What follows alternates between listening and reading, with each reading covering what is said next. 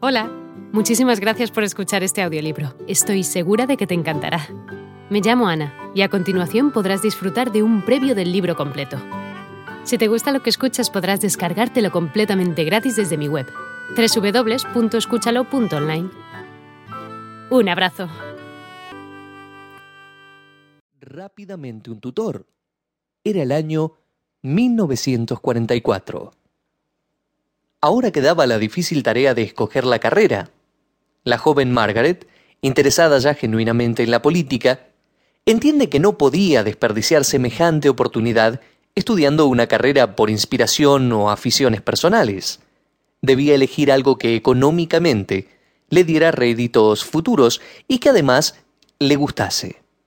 Finalmente, opta por química, una ciencia que además de parecerle atractiva, tenía una alta demanda laboral.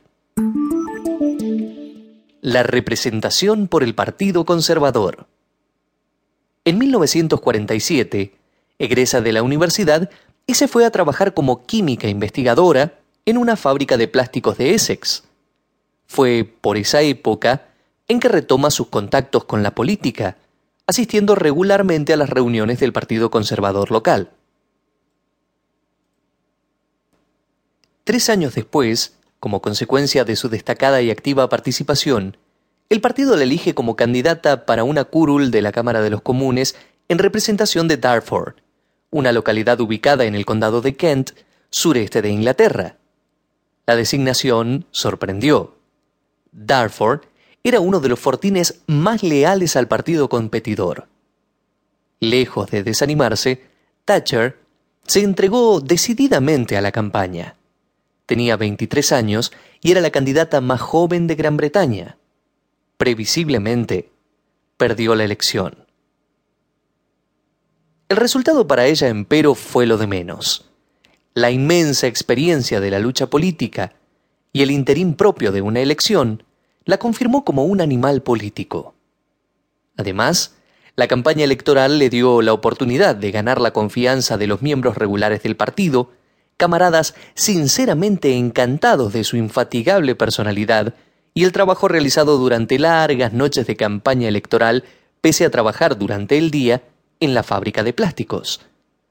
Esta admiración le valió el apoyo para ser postulante en la campaña de 1951, apenas un año después.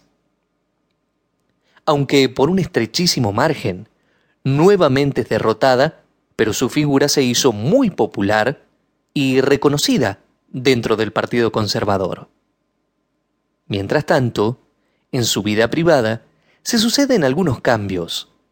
Durante la campaña de 1950, la primera que realizó, ella conoce a Dennis Thatcher, un hombre de negocios, alto ejecutivo de la industria petrolífera, rico, divorciado y 10 años mayor que ella. Congeniaron de inmediato y en 1951 se casaron. Dos años más tarde, nacen sus hijos, los mellizos Mark y Carol. Preocupado por darle una mayor solidez profesional más acorde a su carrera política, Dennis Thatcher paga los estudios de su mujer para barrister, una categoría de abogado, licenciándose como abogada especialista en derecho tributario en 1953. En 1959, alcanza al fin la meta que se había propuesto desde hace casi 10 años. Consigue una curul después de mucho esfuerzo. Sería la representante de Finchley, un distrito acomodado de Londres, por el Partido Conservador en la Cámara de los Comunes. Sus hijos habían crecido y se los instaló en un internado, mientras que su marido estaba consiguiendo éxito en la industria de la pintura. Ahora, ella podía dedicarse a la carrera política para la cual se había preparado. Sus virtudes. Rompiendo con el ascenso tradicional. Sin embargo, su arribo al Parlamento, en opinión de ella, le había costado demasiado esfuerzo y no le parecía muy satisfactorio. Tenía razón. No era muy conocida y además no formaba parte del poderoso grupo de influencia partidaria Necesitaba entonces amigos con grandes influencias políticas que quisieran apoyarla. Al no tenerlos, decidió que las cosas se dieran de diferente manera. Si su ascenso no se daba por sus influencias políticas, tendría que darse haciendo valer sus propias capacidades. Es por ello que apenas tomó su asiento, se entregó sin descanso. Hola de nuevo. No está mal para ser solo una pequeña muestra, ¿verdad? Si te ha llamado la atención, recuerda que encontrarás este audiolibro completo y gratis en www.escúchalo.online.